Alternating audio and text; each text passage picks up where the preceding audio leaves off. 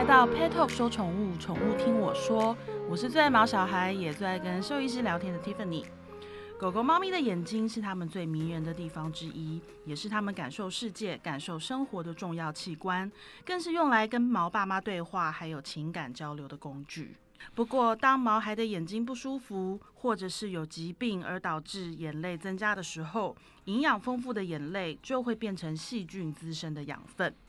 细菌繁殖，再加上代谢物质氧化，会粘连在眼睛周围的毛发上，最后就会变成两条丑丑的泪痕。你们家的宝贝是否也有让你困扰很久的泪痕问题呢？今天就要邀请维康动物医院的宋子阳兽医师来教我们如何改善泪痕问题哦。欢迎宋医师。Hello，大家好，我是维康动物医院宋子阳兽医师。哎，宋医师，你知道我养的狗是比熊，是白色的。对。然后我一天到晚在比熊社团看到。很多家的宝贝都有泪痕的问题，对我觉得你知道，尤其是白狗，它们的脸上有两条红红的泪痕，那真的是很明显。没错，没错。对啊，可不可以跟我们讲一下为什么会形成泪痕啊？好，就像刚刚 Tiffany 提的，就说泪痕这个问题，大概是台湾这个主人大概最 care 的一件事情。那主要原因当然是因为其实台湾早期包括现在啊，其实很多流行的。这个犬种其实大部分都以白毛的品种为主，所以想当然尔就是这个泪痕，其实在他们脸上出现的程度，你就会觉得非常的明显。嗯，那这件事情老实说，其实牵涉的问题其实有一点多哦。说虽然它表现的好像是在眼睛附近，可是往往实际上在台湾这个区域造成它出现这个泪痕，主要的原因不见得真的一定是眼睛本身的问题哦。那我们今天就要来跟大家简单谈一下，在台湾大概常见会造成这个泪痕的量很多的原因有有哪几种？那我们刚刚谈过，我们先简单来讲，如果今天真的是自己眼睛本身的问题造成这个泪痕产生的话，那通常事情有时候可以透过一些，比如说眼科医师的手术去做一些治疗。那对我们来说，这可能相对来说是一个比较简单可以处理的问题哦。那最常见的是什么？就像是譬如说，我们常常台湾会有一些，譬如说像是这个柴犬的品种的狗狗哈，或者是马尔济斯的狗狗，它们其实有时候会有一些眼睑内翻的状况哦。那什么叫做眼睑内翻哦？就大家都知道，我们的睫毛其实应该是往外长的，好，就是大家很很希望自己，尤其是女生都希望自己的睫毛又长又翘。那可是他们这些品种的狗狗有时候运气很不好，就这个这个眼睑会往内翻的情况之下，会让这些睫毛倒插回自己的眼球里面。那你就会知道，就你你自己眼睛有东西的时候就非常不舒服哦。那时候其实第一个反应就是眼泪就会变得很多。那这些睫毛其实，在长期的刺激情况下，其实自然这些狗狗的这些泪水的分泌量就会大量的增加上来。那这也是为什么，就是说他们因为泪水量增加之后，当然他们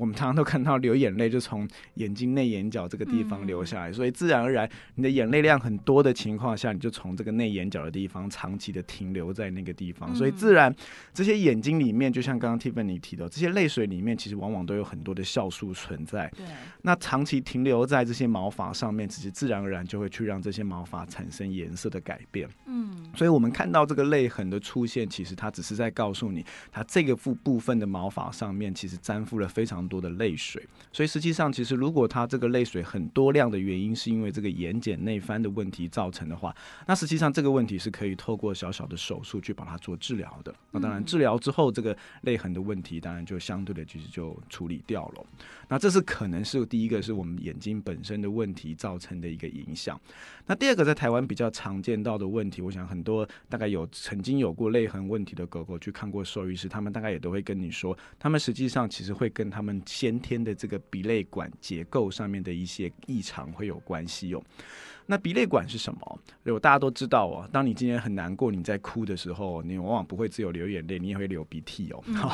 那很多人都搞不清楚，奇怪为什么我哭的时候会流鼻涕哦。好，主要的原因是因为其实这个鼻泪管哦，除了它其实分泌泪水，除了可以往外从我们刚刚提过的内眼角流到皮肤上面之外，其实它也会往后面流。往后面流的意思就是说，它其实会透过鼻子跟嘴巴部分，其实部分的这些泪水会从这两个地方排出来。好，所以这是为什么？当你在你比如说心情不好、难过的时候，你在哭的时候，当你的泪水量增加的时候，你的鼻涕量也会增加的一部分原因也在这边。有诶，我曾经有经验，就是看那个韩剧，然后哭了爆哭，哭的很惨，然后哭到最后又觉得那个眼泪鼻涕都满脸，然后哭完然后喉咙也咸咸的，没错，就是把眼泪吞下去。没错，没错。哦，那他们这些鼻泪管的结构哦，因为理论上来说，他们这个三个管道应该都是畅通的。可是如果说你今天因为先天发育上面有一些异常哦，或是说今天当你年纪很大，我们都知道很多老狗老猫，他们到一定年纪之后，都开始会有一些口腔牙周的问题哦。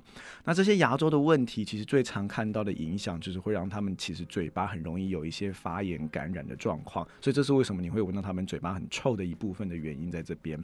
那嘴巴发炎的情形，其实就有可能会让我们说这个鼻泪管痛到嘴巴部分的这个途径受到阻塞。所以有时候其实不只是先天上面这个鼻泪管发育上面的异常，有时候老年的一些疾病其实也会让这个鼻泪管出现一些我们说后天狭窄的一些状况。那这些事情都会影响到这些泪水本来该去的地方，它没有办法去了。那最后它往哪里走呢？它就只能往外面的这个皮肤上面去流。所以你也会发现，可能在有一些老狗，可能它可能嘴巴的问题也会让主人觉得，哎，怎么它好像最近这个泪水的分泌量也变多。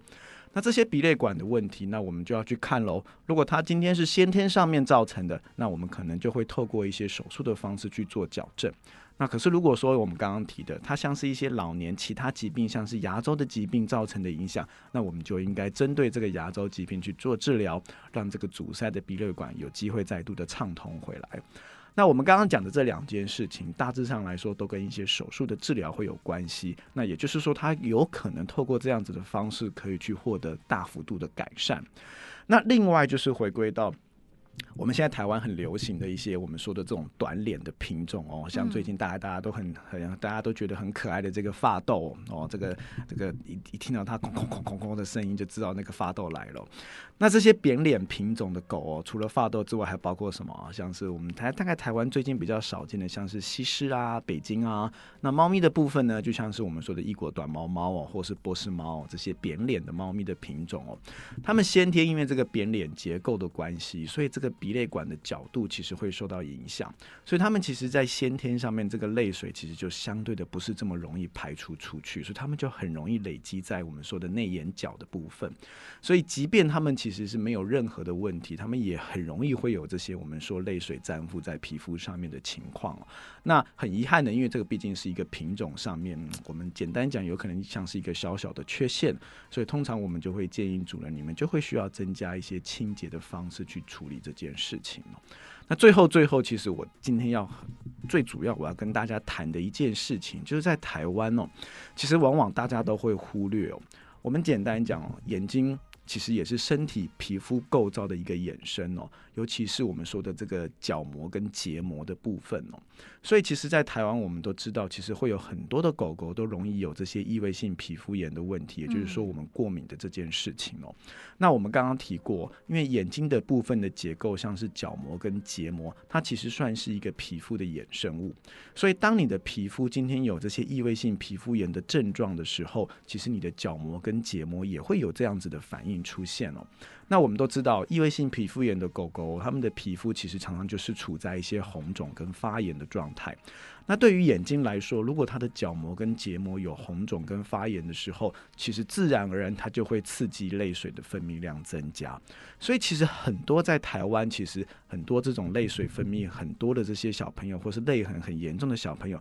其实我们讨论了很久，最后才发现，其实它根本的问题其实是在我们说的这些异位性皮肤炎上面的症状之一而已。所以有时候其实你把异位性皮肤炎的症状其实做一些适度的控制之后，这个泪痕的问题。就自然而然，其实可以缓解掉。那另外要提醒大家的是哦，其实大家往往都很容易忽略耳朵这件事情哦。那我们讲耳朵的问题，其实有时候跟异位性皮肤炎的。的这个疾病其实会牵扯在一起，所以当你的耳朵有时候其实往往会是异位性皮肤炎最早反应的其中一个症状，所以你的耳朵出问题的情况下，相对的它也会刺激眼睛产生很多的泪水，所以有时候其实你的耳朵问题做好治疗，其实这个泪水的问题也会改善掉。那这边其实就是要跟大家提醒一个概念，就是往往我们看到这个泪水的问题很多，其实它根本的问题不见得真的是自己眼睛本身的状况，有时候其实是一些我们讲刚我们刚刚提。的这个皮肤的问题，只是它反映在这个眼睛上面而已哦。这件事情其实我很有感，因为之前我们家狗狗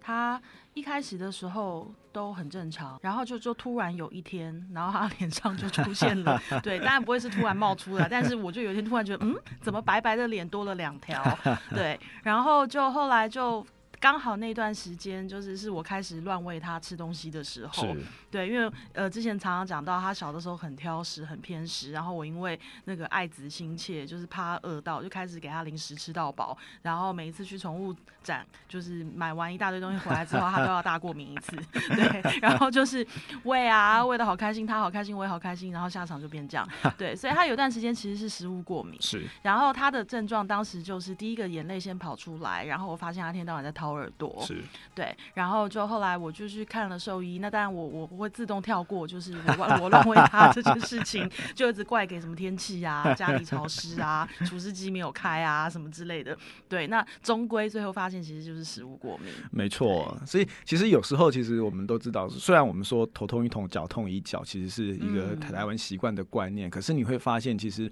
如果你一直在针对眼睛去做局部上面的控制，而没有改善的时候，其实你往往你就会需要去觉得。哎，是不是他是不是有一些其他的问题在造成他出现这样子的症状哦？对，然后我现在其实发现狗狗的眼睛跟耳朵都会讲话，就是他们的耳还还有便便。对，我们上次跟宋医师也聊过，就是各种各种形状的便便。对，就是他们的耳朵跟眼睛，我发现是一个很好去观察他们现在是不是有一些小问题的器官。没错。对，因为像他常常我的狗常常在掏耳朵，或者是他眼睛突然眼泪分泌比较多了的时候，可能真的就要注意一下。对，像譬如说他有。一次也是，我的狗可能就是属于对食物真的是比较敏感的那种。然后像有一次就是它的那个呃眼睛就是。突然的开始，眼泪又变多了，因为但可是都我想说，饲料都是维持一样的啊，然后就是吃的东西明明都没有改变，为什么会这样呢？就后来才知道，他去洗澡的时候，美容师都会很好心的给他吃 洁牙骨跟肉干，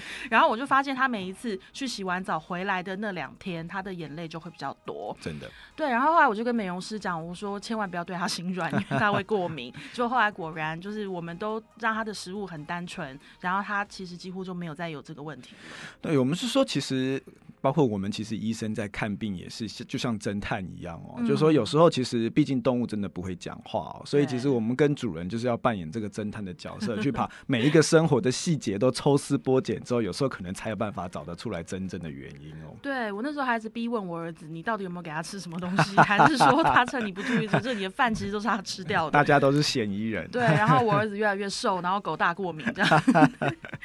那宋医师，如果说泪痕它一旦产生了，我们除非像我刚刚的情况是说，这就是食物过敏嘛，是。那调整饮食其实就就会比较好。那其他状况呢，可以怎么改善？好，我我们先谈哈，就是说，因为毕竟我们刚刚提过，有时候要找出它根本问题，就是说造成这个泪痕明显的原因，有时候可能不是这么一一两天或者一两周就可以马上找得到的。那我们在还没有真正找到它造成原因之前，其实第一个通常我会提醒主人，就是你要先增加清洁的频率哦。我们刚刚提到，因为毕竟这个泪痕造成的这个主要的原因，是因为泪水里面的酵素去改变这个毛发的颜色。嗯，所以第一个是它一定是需要时。间，所以才有办法改变毛发的颜色。所以如果说你可以增加清洁的频率，减少这个泪水附着在这个毛发上面的时间，那自然这个毛发在出现颜色改变的机会就会减少。就是帮他擦眼泪吗？没错，哦，就是说，尤其是譬如说早上醒来哈，或是他们睡觉醒来之后，其实通常这个泪水量都会比较明显了。哦，所以通常你通常增加频率的情况，清洁频率的情况之下，大部分的这个颜色的深浅度其实就会获得改善。那当然，这个毕竟是一个治标。的方式哦，它比是比对我们来说，它不是一个根本的治疗的解决办法。嗯，所以我们其实在这个接下来我们要谈的，就是我们要找到真的如何去把这件事情从根本的源头去获得改善。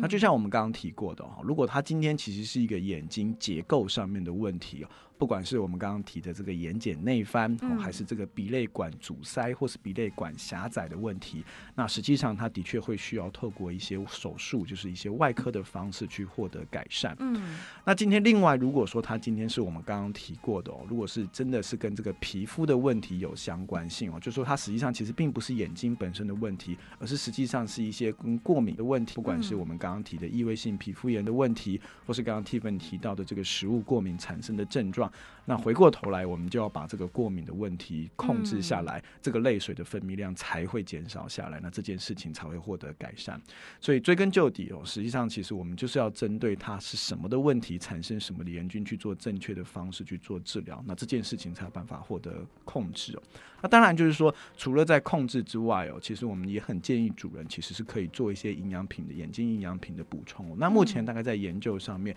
大概唯一会建议在眼睛营养品的补充，真的证实有效的，大概就是一些叶黄素类的这些营养品哦。那可能你我们通常也会建议主人在治疗的过程当中，可以去做这些营养品的添加，帮助这个治疗的成效提早出现。宋医师，那我想请问，现在市面上就是针对眼睛保健的产品很多，是对。那您刚刚提到叶黄素，是那要怎么挑选呢？是都一样吗？还是说要特别注意什么事情？好，我通常建议主人就是说，也许可以不用太特别，就是说，哦，我一定要挑到什么样子牌子是最好的。通常会建议主人在挑选叶黄素的时候，首先要注意两大重点了。第一个是叶黄素的种类哦，就它的形态哦。通常其实叶黄素在市面上面，你大概会看到它的成分里面会有两个类型，一个是游离型，一个是酯化型。那目前我们其实都比较建议，其实在游离型叶黄素的吸收效率上面，其实对动物来说是比较优良的。所以如果说你在挑选成分上面，除了看叶黄素有含之外，要特别去强调它其实是游离型的叶黄素，那它的吸收效果其实就会比较好。毕竟我们都希望你吃进去，它是真的身体能够利用到，而不是吃进去其实就排出去了。那第二个其实要提醒大家。是通常会希望你们挑选一些有专利这个品牌的这些叶黄素哦，像是这个 Flora Gel O 的这个部分。那通常我会建议主人至少要达到这两个标准。那通常这个品牌的叶黄素就有推荐的价值在哦。那当然，毕竟我们其实在做这些营养素的补充，尤其是针对眼睛的部分，其实我们都会希望它同时含有一些抗氧化物或是超氧化物的这些补充哦。因为毕竟对眼睛的结构来说，像是一些白内障的形成哦，或者是说我们做这些视网膜功能的退化，其实。都跟一些氧化的伤害会有关系，所以如果说它的产品里面还有添加这些抗氧化物的补充呢，通常它的效果可能在保养上面其实会有更多的价值存在。嗯。我觉得怎么挑选保健品，一定是很多饲主都有的问题。是对。那我觉得就是，就像今天宋医师刚刚讲的，就是也任何一个问题发生的时候，就是不是一昧的去哪里哪里有问题补哪里，还是你觉得是怎么样，就是一直往那个方向走。就是可能真的还是要多方观察，然后多跟你的兽医师讨论。是。因为有时候你看到的状况，不见得是你看到的。没错，没错。这句话很抽象跟绕口，但是它是一个铁一般的事实。所 以我想有有面临过的主人都很有感哦。对。然后在挑选保健品的时候，真的也是，其实同样是保健品，同样是叶黄素，但是真的成分啊，或者是说在制作方面，其实真的很多地方是我们要去努力学习，因为真的毕竟那是他们要吃进肚子里的东西。是，其实会有一些妹妹嘎嘎哦。那当然就是说选择毕竟很多，那其实你会需要询问兽医师是说，哎，第一个我们其实很重要，其实我们兽医师在推荐这些保健食品上面啊，第一个就是大概就是要经过实验认证的哦，就是说实际上在动物动物的身上上面，它是真的有这个我们说。发挥效果的。那第二个就是，他们当然就像我们刚刚提过的，其实会有一些成分上面微量的差别哦。那这些东西其实就是你可以去跟兽医师做咨询哦，就在怎么样挑选这些产品，对我们家的狗实际上是有最大的帮助。今天非常谢谢宋医师跟我们聊这么多，现在弄得我好想回家，赶快去检查一下我家狗的眼睛，因为他也是就是呃。就像我你刚讲，我突然觉得很有感，就是他早上起床的时候，就是像我我都会特别去帮他擦眼睛，是对，因为我会发现起床的时候，真的就好像我们你知道早上洗脸要洗眼睛，他的那个眼眼角都会有一坨，对，那因为他是白狗，所以他的那一坨在那边就很明显，你就会想要去赶快把它抠掉擦掉。可是有的时候，如果我们没有仔细看，那可能就是累积，然后再变成说最后留下来，真的就变成两条丑丑的泪痕了。没错，对啊，所以还是要请大家勤劳一点，然后。然后选择保健品，我们多做一些功课，然后别忘了遇到任何问题都跟你的兽医师好好讨论哦。那今天我们非常谢谢宋医师，我们下次再聊，拜拜，拜拜。